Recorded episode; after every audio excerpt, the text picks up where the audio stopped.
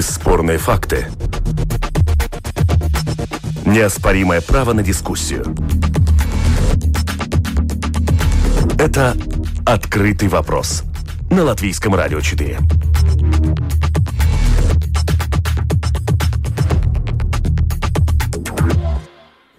Здравствуйте, уважаемые радиослушатели. Вместе с вами в эфире Латвийского радио 4 дискуссионная программа «Открытый вопрос». Меня зовут Роман Шмелев. И, как всегда, по понедельникам мы обсуждаем самые заметные международные события.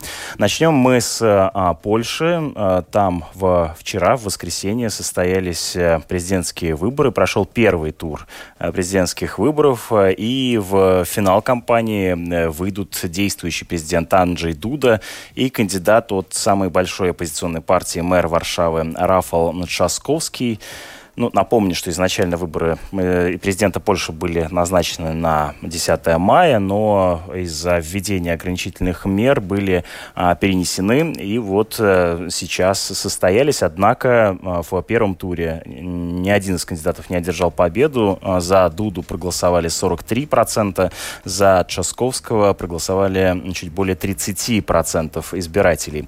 Вместе с нами на прямой связи журналист э, портала «Критика политическая» лично Елена Бабакова. Добрый день.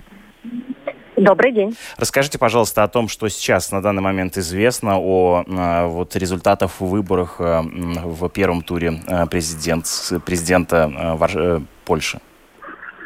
Ну, в данный момент польская центральная избирательная комиссия получила уже почти 99,8% электронных протоколов, то есть это означает, что фактически точно результаты выборов мы уже, мы уже знаем. Ну, и видим, что они достаточно похожи на результаты экзит-пола, который был опубликован вчера вечером. Да, действительно, первое место у президента Анджея Дуды, экзит-пол давал ему 42%, видим, что набрал он 43%. Второе у Рафала Часковского 30%, тут все очень близко к экзит-полу. Ну и дальше, наверное, новичок этой кампании Шимон Холовня, беспартийный кандидат, которого некоторые эксперты называют польским Зеленским.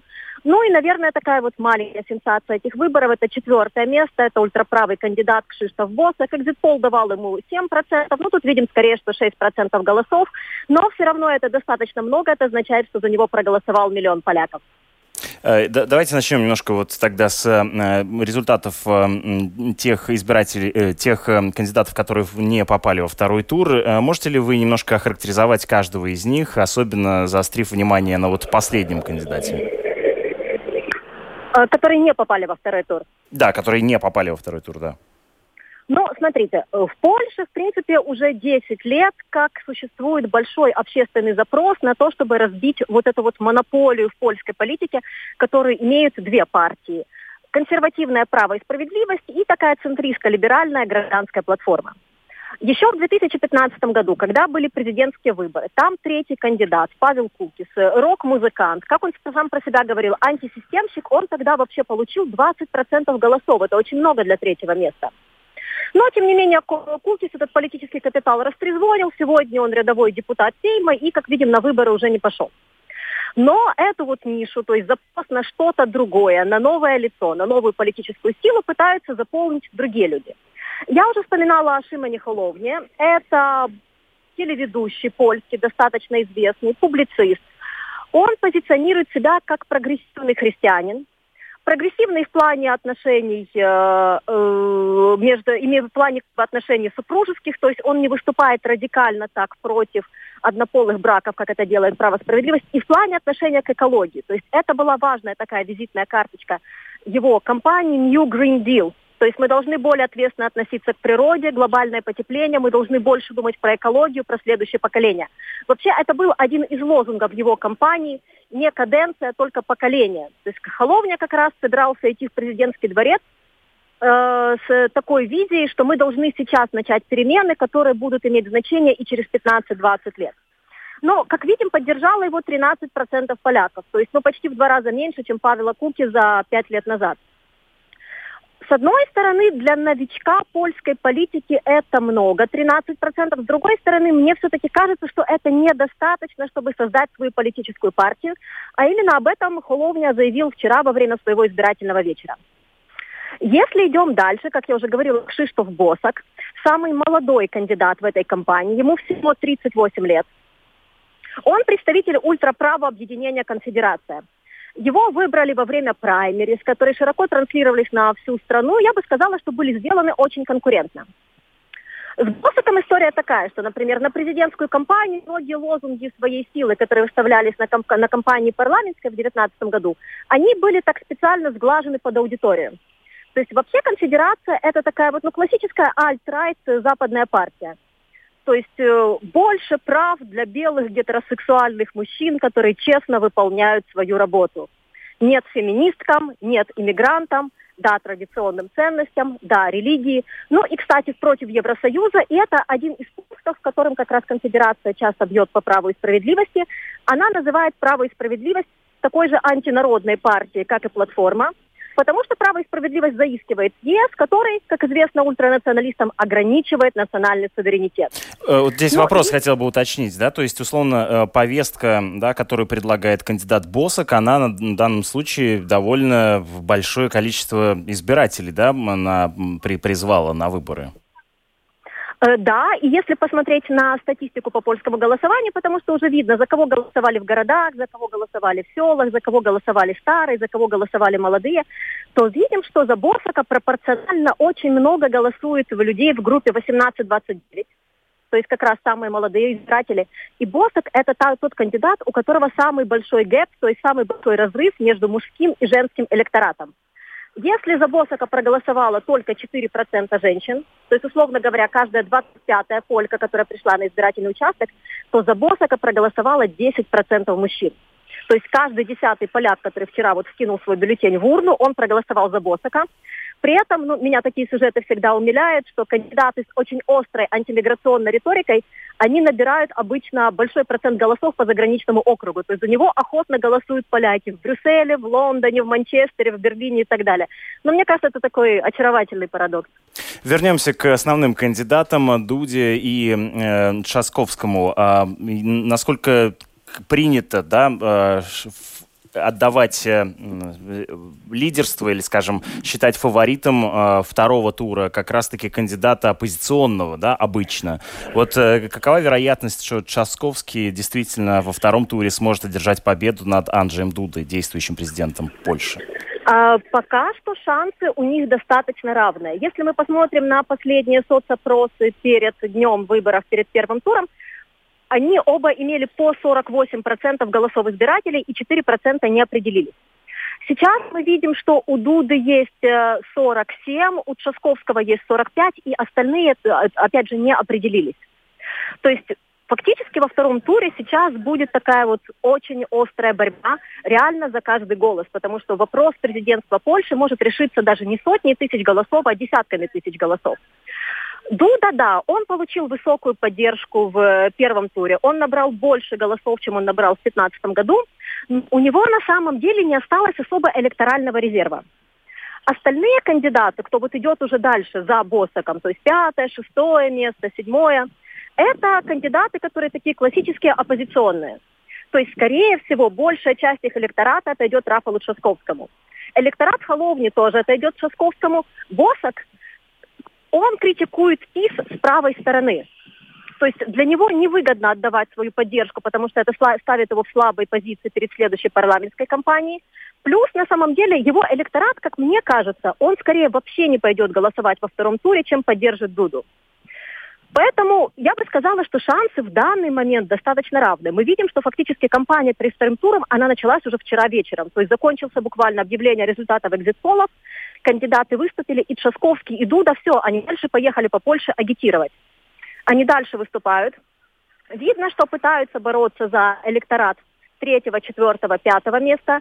Отсюда, например, такие декларации от Шасковского, что его экономическая программа не сильно-то от программы Босака и отличается, или декларации Дуды, что вообще-то его взгляды на политику не сильно от взглядов Босака отличаются. А каковы они? Можете ли вы охарактеризовать э, мэра Варшавы Рафала Часковского с политической точки зрения? Рафал Часковский – это представитель прогрессивного крыла партии «Гражданская платформа», которая достаточно давно существует на польской политической сцене. Я бы вообще хотела напомнить, что э, э, «Право и справедливость» и «Платформа» – это когда-то была одна большая партия.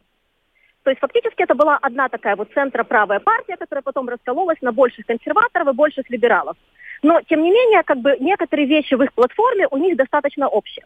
Шасковский – это как раз вот представитель того крыла, которому ну дальше всего от права и справедливости. Он выступает за сохранение тех социальных инициатив, которые право и справедливость вело в последние годы.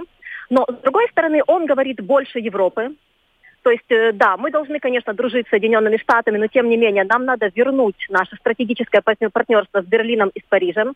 Шасковский выступает за либерализацию такой вот общеполитической мировоззренческой повестки. В Польше традиционно темы про однополые браки, аборты, искусственное оплодотворение, они играют, вот если сравнить это с Украиной, Россией, мне кажется, даже вот странами Балтии, непропорционально большую роль э, Поэтому, да, голос Шасковского, что он выступает за однополое партнерство, подчеркиваю, не браки, за то, что он выступает за образование, за лекции о гендере, о возможности, ну, как бы не только бинарной сексуальной ориентации для молодежи, это ставит его, ну, я бы сказала, ближе к левым в польской политике. Но в целом, как бы, тот месседж, с которым Шасковский сегодня идет к избирателям, что будет в плане материальном так же хорошо, как при праве и справедливости, только еще больше Европы, еще больше европейской ценности. То есть мы должны вернуться вот в нашу европейскую семью, а не замыкаться за своим национальным консервативным забором. Спасибо вам большое за ваш комментарий. Вместе с нами на связи была а, журналист портала «Критика политична» Елена Бабакова. Мы возвращаемся в студию. Вместе со мной заместитель директора Института международных отношений Карлос Буковскис. Продолжаем обсуждать результаты а, первого тура президентских выборов а, в Польше. Э, господин Буковскис, вы можете охарактеризовать вот ваше видение того, что сейчас э, происходит в Польше в президентской гонке? Ну, в принципе, как мы это видели уже несколько лет, э, то чем, чем занимаются оппозиционные партии, это пытаются уменьшить э, власть и влияние партии э, «Право и справедливость». В принципе, это, это, это была та ситуация, в которую входили в прошлом году на парламентских выборах, и уже уменьшилась, уменьшился контроль, тот, который был конкретной партии в польском парламенте. И сейчас, когда речь идет насчет президентских выборов, та же самая ситуация. Но если посмотрим чуть-чуть несколько месяцев назад, ну, несколько, не несколько, это в мае этого года, начало мая этого года, а, когда 10 мая были а, должны были происходить э, этот первый тур э, выборов, тогда, конечно... Выглядит... Победу отдавали Анджи Дуде. Конечно, потому что там было больше, более 60%, что если выборы происходили бы, он, он бы выиграл. И тогда, если он бы получил уже больше, чем 50%, тогда даже второго тура не было бы. Ну, сейчас в данный момент у нас второй тур. И в тот момент, конечно, там были, были, были политики, которые, в принципе, кандидировали, но в этой ситуации Ильич Казаковский а, появился тот, который, а, ну, так, так сказать, его э, настоль хороший э, результат, я думаю, многие, многие до конца не ожидали. Но то, что, а, то, что этому из-за чего это происходило, это больше того, что Дуда, конечно, очень популярен был и до сих пор есть, как мы видим, и, в принципе, у него есть еще возможность, конечно, выиграть. Он очень популярен в Польше, он президент, который побывал во всех польских регионах, э, когда был э, в офисе. Президент с большим опытом. Э, президент с большим опытом. Его, ему доверяют, потому что, в принципе, ну, насколько странно бы это не было, но он из партии вообще-то вышел, и, и несмотря на то, что партия его э, одобряет, но он идет как беспартийный, и в этой ситуации, э, то есть это, это, это, это, это Э, ставит его э, как будто э, на другой, на, друг, на другой ступне, и, в принципе, его популярность и популярность всей, всей партии «Право и справедливость» и польской политической... Но насколько он а, является независимым, да, например, от своей партии, в частности, от а, депутатов этой партии, в частности, от Качинского, например? Но в том-то и дело, потому что, а, в, в принципе, он, он, он как будто сказал, нет, я, я, я не буду, но, с другой стороны, партия одобряет его кандидатуру и поддерживает. Так что, потому я и говорю, это э, формально он э, не считается из партии, но в, в то же время, в принципе, де-факто он, он является частью, частью партии, так и так. Но мы видим при этом а, довольно значительное разделение электората в Польше, да, вот как мы только что слышали от э, коллеги из Э, Польши э, общественные опросы, исследования общественного мнения свидетельствуют о том, что, вероятно, если и, ну, то есть из двух кандидатов, э, если кто-то и победит, то разница будет небольшой. То есть есть запрос на очень в общем, разные да, повестки угу. в Польше. С одной стороны, на солидарность и участие в европейской семье, с другой стороны, на некоторую, скажем, утверждение большего суверенитета от Польши, э, от Европы и многие другие там политические, социальные другие э, вещи. То есть можно ли сказать, что сейчас в Польше наблюдается некоторый раскол, что ли, внутри общества? Не, ну, если посмотреть на политику, демократическую политику, тогда там, там расколы все время. Только вопрос, по каким линиям. В этой ситуации то, что мы в Польше видели, это консерватизм э, и либерализм. Вот и то, что консервативные более на, насчет национального э, суверенитета, то, что насчет того, что Европейская комиссия должна быть инструментом э, польской, польской страны, чтобы увеличивать интересы Польши во всем всем мире. Да, они, не будем забывать, они... что Польша еще религиозная страна очень. В том-то и дело, потому что там очень, очень много элементов. А либералы в этой ситуации, они, конечно, за более э, открытую э, Польшу, за более э, европейскую Польшу, за более те же самые либеральные ценности и все остальное, за Европейскую комиссию, которая для всех стран, и что, в принципе, она сама по себе может, может решать. То есть эти, эти, эти элементы, они видны, как они, как они развивались, как они в данный момент. Но Польша не единственная страна, страна в мире, в которой э, вот это то же самое. Но опять, ну, посмотрим на Америку, то же самое увидим. Посмотрим даже на Латвию, и то же самое увидим, что есть вот эти расколы, начинают появляться больше и больше. Учимся ли мы у поляк, или это просто время такое, в котором мы живем, это уже совсем другой вопрос. 12 июля мы узнаем результат, кто одержит победу на э, выборах э, президента Польши, Анджей Дуда, действующий президент или мэр Варшавы Рафал Шасковский. Поэтому к этим темам мы еще, вероятно, обязательно вернемся. Ну, а э, тут, э, скажем, смежная с Польшей тема, э, только что нами обсужденный, Дональд Трамп пообещал, объявил о сокращении американского контингента в Германии вдвое, и вот некоторую часть планируется направить впоследствии в Польшу американских военных. А, с одной стороны, напряжение между Дональдом Трампом и его довольно резкие высказывания в адрес Германии, которая не исполняет э, своего долга по отчислениям в общую казну, в общий бюджет э, стран НАТО довольно давно слышны, и эти э, упреки в сторону Германии. Вот как сейчас может развиваться ситуация, во-первых, между США и Германией, во-вторых, тут как бы и Польша оказалась тоже на, за столом переговоров?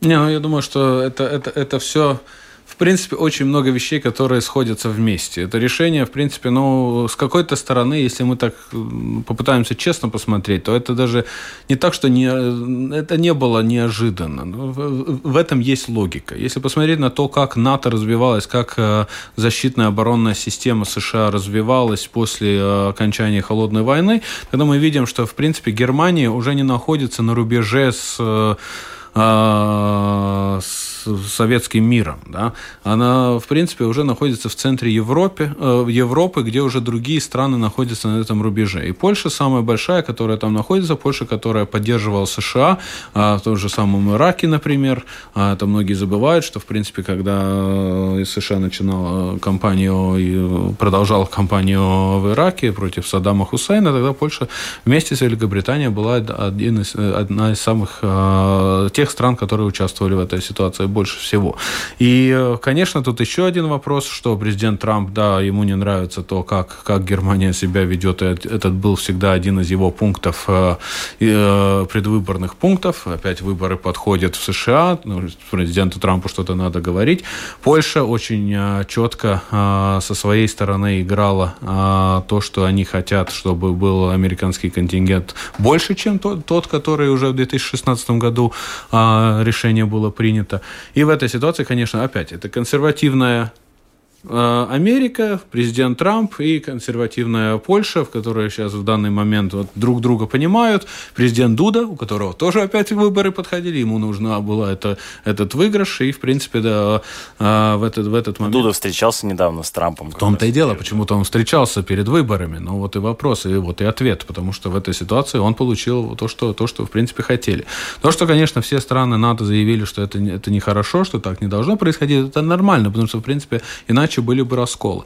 Но в данный момент, да, но американцы, база Рамштайн, она функционировала все время, но в этот момент, конечно, то, что а, э, есть, есть э, разногласия между Ангелой Меркель и Дональдом Трампом. Тоже одна из вещей, конечно, будет то, что Ангела Меркель и Барак Обама были э, очень хорошими, даже, можно сказать, друзьями, пока, э, конечно, президент Трамп всегда считал э, бывшего президента Обаму как, как своего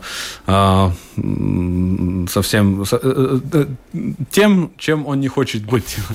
Ну и в этой ситуации, конечно, мы видим, что эти все вещи сходятся вместе, и то, что и для президента Трампа, и для США дальше, дальше переговоры с э, Германией э, обретают совсем другую ситуацию. Плюс еще тоже надо посчитать и э, и, и, и санкции против Nord Stream 2 потока, это все влияло на отношения, торговые отношения, это все влияло на отношения между Германией и США. В этой ситуации, конечно, Польша, а, Польша то есть то есть, если, если, если посмотреть и резюмировать это все, то в данный момент Европа не, ста, не становится а, э, меньше защищенной.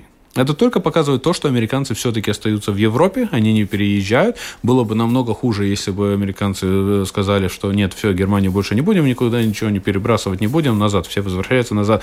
Что тоже имеется одной из тех позиций, которая у президента Трампа была. Э, и была, и то, что мы видели, что, что происходит с Афганистаном, то, что мы видели, что происходило с Сирией, то, что мы видим, как, как, как э, президент Трамп принимает решение насчет возврата возврата американских войск насчет, э, ну, опять домой. То есть в этой ситуации, конечно, появляется вопрос э, где, как и почему это... То есть, иными словами, уменьшение военной стабильности ждать после этого решения не стоит? Не, нет. То что, то, что, конечно, Германия а, будет э, чувствовать себя плохо, но в, в тот момент э, винить в, ли, в ли этом Польшу, я бы сказал, лучше не надо, потому что а, если мы посмотрим на общую си систему, ситуацию, в которой Европа находится, то, что в конце концов все-таки э, полякам удалось удержать американцев в Европе, пока немцам это не удалось, немцы выигрывают из этой ситуации таки так, если посмотреть по, по большому счету. То, что, конечно, вопрос э, базы и, э, и, э, и, и военной, которые тратят деньги, сколько это экономики и все остальное, но это чуть-чуть другое. Но в данный момент, если смотреть только на аспект политической Военного, да, и военной стабильности. геополитической стабильности, тогда это решение очень, очень даже логично, как я объяснил. Переходим к обсуждению других тем. Это «Открытый вопрос» на Латвийском радио 4. Напомню, что э, гостем программы «Открытый вопрос» является заместитель директора Института международных отношений Карлос Буковскис. А, в России сейчас э, проходит э, голосование по поправкам в Конституцию Российской Федерации. Продлится оно до 1 июля. Вот, как сообщает издание РБК, на данный момент уже проголосовало 28% избирателей. Такова явка со ссылкой на издание РБК. Господин Буковский, мне кажется, что тут очень важно сейчас э, в нескольких словах напомнить о, о том, что из себя представляют эти поправки, потому что они э, касаются очень многих аспектов Конституции. А, какие бы из них вы обратили особое внимание? То есть там и про русский язык есть, и про сроки президента, и про многие-многие-многие э, аспекты конституционных норм.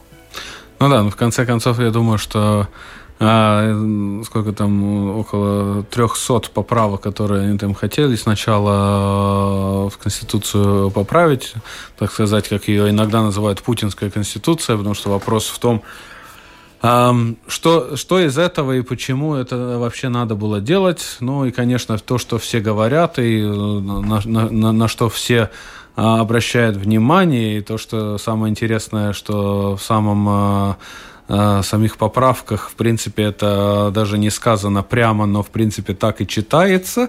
Да, то, что президентская власть не ограничена двумя сроками. Но в этой... ну, э, давайте уточним. Она как раз ограничена, но конкретного президента Владимира Путина и бывшего президента Дмитрия Медведева это не касается. То ну, есть, да, но... Э, с одной стороны, там ввели ограничения на то, чтобы человек, персона некая, занимала пост президента два срока подряд. С другой стороны, это не касается уже э, бывших президентов, ну а ими были Ельцин, который э, умер, э, Путин и Медведев, да. Том-то и дело, потому что, ну, ну, в принципе, это ограничение было, но они, они сделали так, что она не, ретроактивно не может э, относиться к... Но тут вопрос, когда принималась та, э, та версия Конституции, которая есть, но она все-таки избирались и э, становились э, а, руководителями конкретно Медведев и Путин, они же играли по а, этим же принципам. Так что сейчас менять и э, ретроактивно говорить, да нет, нет, они, они не знали, по каким принципам они играют, э, в принципе, ну, тоже как-то как -то, как, -то, не очень логично получается. Но, с другой стороны, то, что мы понимаем, что Большинство этих изменений, которые там э, и, и насчет социально, социальных вопросов, насчет э, языка опять, да, и э, все остальное, это, это, эта часть легитимизирует ту или кодифицирует, есть, есть термин, кодифицирует ту политику, ту, то осознавание нынешней России, которая уже и существует.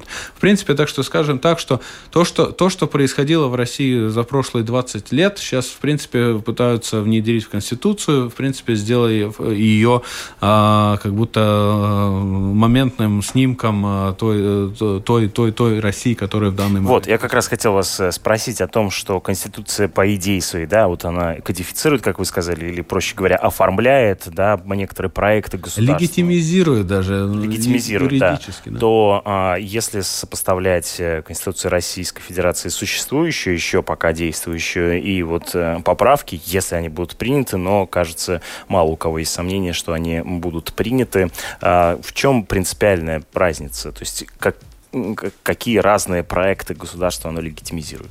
Нет, тут, тут, тут больше вопрос, э, кого легитимизирует. Политику кого легитимизирует? И зачем вообще это надо было? С самого начала. Ну, тут мы можем смотреть на то, что, что за 20 лет, а, в принципе, а, президент Путин, что он, э, как он вел страну, как, как она происходила. Очень по-разному. Что его, что его достижения. И тут вопрос, э, в чем он останется в истории.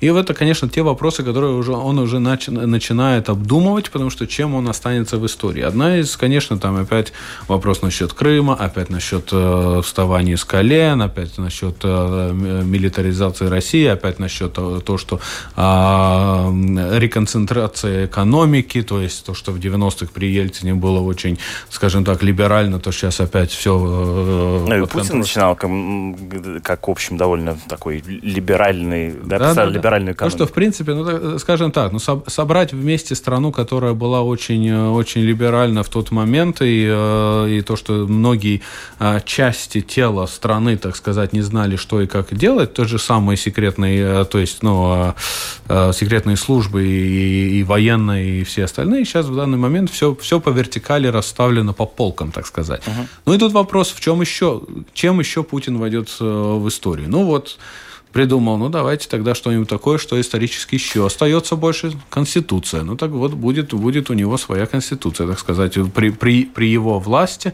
а, принятая, принятая Конституция. Да, но здесь, насколько я понимаю, да, довольно сложно, конечно, понять, э, что происходит э, в главе Владимира Путина, но тем не менее, вот э, это дает ему некоторое практическое пространство для маневра, нет, в 2024 году. То есть, с одной стороны, то, о чем он, кстати, сам недавно заявил в одном из своих интервью, о том, что, э, ну, как бы и принято считать, что его власть держится на так называемых башнях Кремля, на некоторых группировках внутри Кремля, и а, когда наступит время выбирать преемника, то все будут смотреть уже на этого преемника, что называется, искать глазами, а он превратится в хромую утку. Вот сейчас у него, по большому счету есть возможность э, как и продвинуть вместо себя другого кандидата, так и в 2024 году сказать, а нет, ребята, а вообще-то я остаюсь. Не, ну насчет, насчет преемников, э, тут э, это, это э, особая наука. Преемники Путина – это особая наука. Это, кстати, я уже один раз смеялся, что если посмотреть, что, как Ангела Меркель в данный момент тоже ищет преемника, это уже начинает напоминать тот же самый процесс. Ну, они, Но, кстати, в принципе, в власти ровное количество лет. Да. И дело. Но Ангела Меркель, кстати, может стать через чуть меньше, чем два года, может стать первой женщиной в мире в выбранном посту, самое дольше, долгое время правит. Пребывающий, да. А, так что, так что там чуть-чуть еще осталось. Я думаю, она на этой а, входит. Да. А насчет, насчет Владимира Путина, ну там а, тут вопрос, а, конечно, конечно, очевиден а, в том, что а, он видит себя, и многие в России видят его как э, гарантию стабильности. То есть он там, тогда это все стабильно.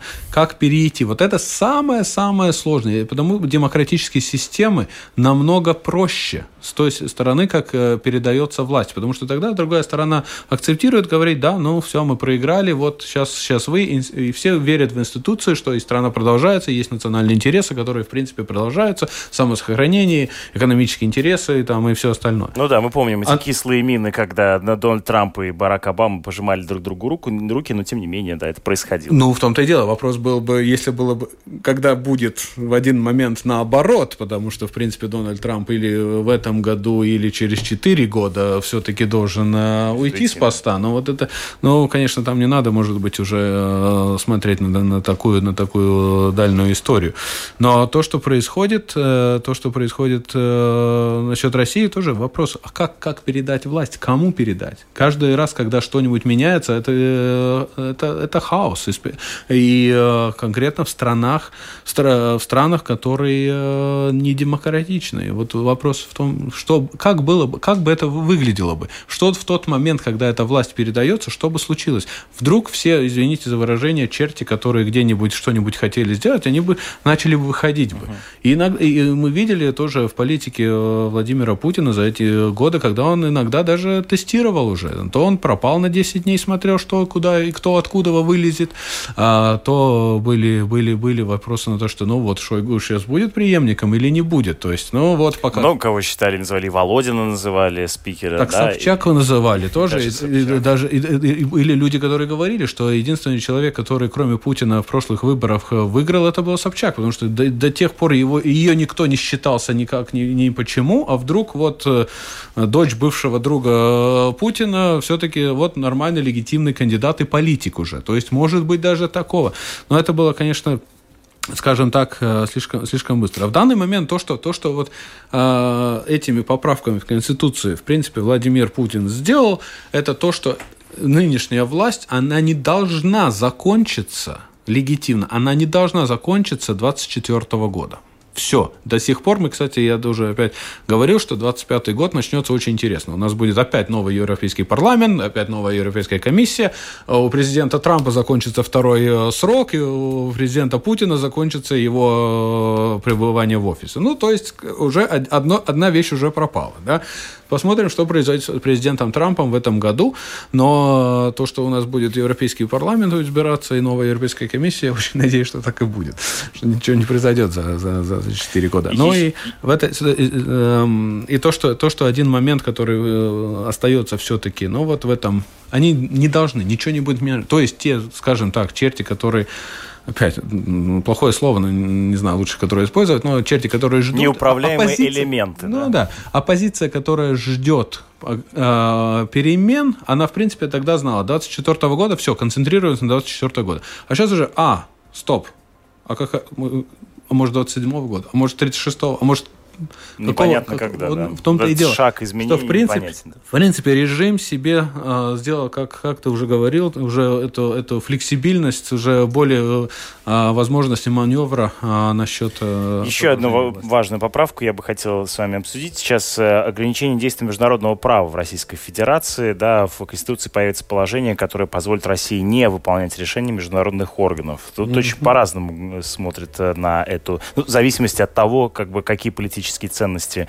а, исповедовать, но, а, то есть, с одной стороны, одни говорят, вот теперь Россия а, в общем, а, выставля... выходит из э, права международного права и таким образом становится неуправляемой. С другой стороны, некоторые считают, э, что это позволяет России, в общем, быть более независимой и принимать свои решения и вернуть, так сказать, себе контроль. А вот этот тренд вернуть себе контроль мы видим и в той же Польше, и в той же Великобритании, и в той же а, Америке, да, Make America Great Again. Вот э, нельзя ли здесь увидеть вот этого стремления к, скажем, попытке восстановить свой суверенитет, независимость от всего остального мира? Конечно, конечно. Это то, это то, что мы видим, и это то, что происходило. Разные страны ведут себя по-разному. Есть страны, которые, в принципе, просто не ратифицируют вещи, которые им не нравятся, такое очень часто бывает в США. Один из тех примеров, когда США э, не... Ну, Латвия, кстати, тоже не ратифицировала до сих пор Стамбульскую конвенцию. Это, да, да, да, это, это тоже одна из тех, тех вещей. И то что, то, что Россия в данный момент, в принципе, то, что они хотят сделать, это,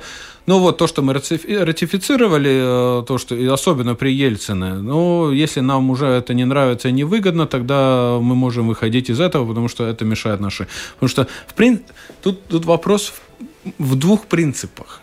Принцип номер один. Как, как в мире жить? Воевать друг с другом и, э, в принципе, находиться в постоянной э, системе, в которой мы ненавидим друг друга и опасаемся друг друга и пытаемся другому отнять? Или мы все-таки живем так, как в сообществе принято, что, ну, давайте, так как мы убивать друг друга не хотим, мы видели, сколько это э, экономически и гуманно невыгодно, так давайте по законам и жить. Ну, вот и в том-то и вопрос. Если вдруг одна страна э, говорит, нет, вот я по этому закону жить не хочу, и, ничего, и никто ничего не может сказать. Потому что в данный момент принцип суверенитета, он все-таки до сих пор существует. Как его в 1648 году э, придумали и э, в 1815 году, в принципе, в нынешней форме ввели, так, в принципе, мы это, это, это, это, эту, эту, эту ситуацию мы видели, как она, как она происходит. Второе, второе совсем другое, это то, как, в как, на каком уровне международное право находится в национальной праве. То есть в этой ситуации в Латвийской конституции мы у нас очень хорошо скажут, Латвийская конституция э, превыше всех законов, но международные соглашения, которые э, еще превыше этого. Но в тот же в то же самое время в нашей Конституции нет ничего такого, что, э, что, противоречествует э, международному законодательству, которое, которому мы подписались. Да? И в этой ситуации, конечно, вот этот, эти, эти вопросы, как они? То, то, что если вдруг что-нибудь поменяется, кто-нибудь скажет, знаете, нет, нам это невыгодно уже, это уже не действует, ну тогда и так и будет. Тогда уже будет вот, вот российский сценарий, что, в принципе, зачем нам надо это, если нам это не выгодно. Вот, э, опять мы можем посмотреть на старт agreement, мы можем посмотреть на, на многие э, военные вещи, которые э, Россия, в принципе, уже, э, уже не выполняла так и так. То есть вопрос в том, что они, они сейчас говорят, да, ну, если нам не нравится, мы можем просто сказать, что нам и не надо.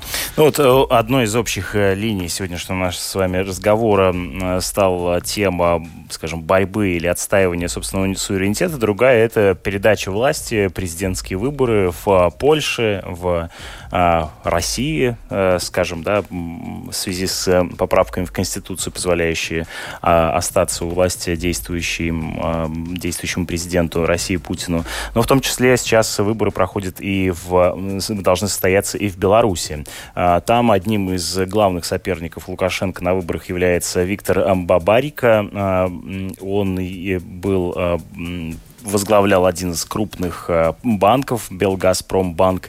А, что вы можете сказать о Бабарико? Вот он сейчас находится в СИЗО в КГБ. Насколько действительно весомую угрозу он составляет действующему президенту Лукашенко? А, знаете, как э, насчет э, президента Лукашенко, его стремлений, в принципе, как только кто-то только начинает думать о том, что надо, может быть, мне баллотироваться на президентский э, пост, э, сразу же э, убирать со всей, со всей идеи и переучивать, тогда ну, мы это, к сожалению, мы видели так, что это, это, это вот проявление белорусской политики.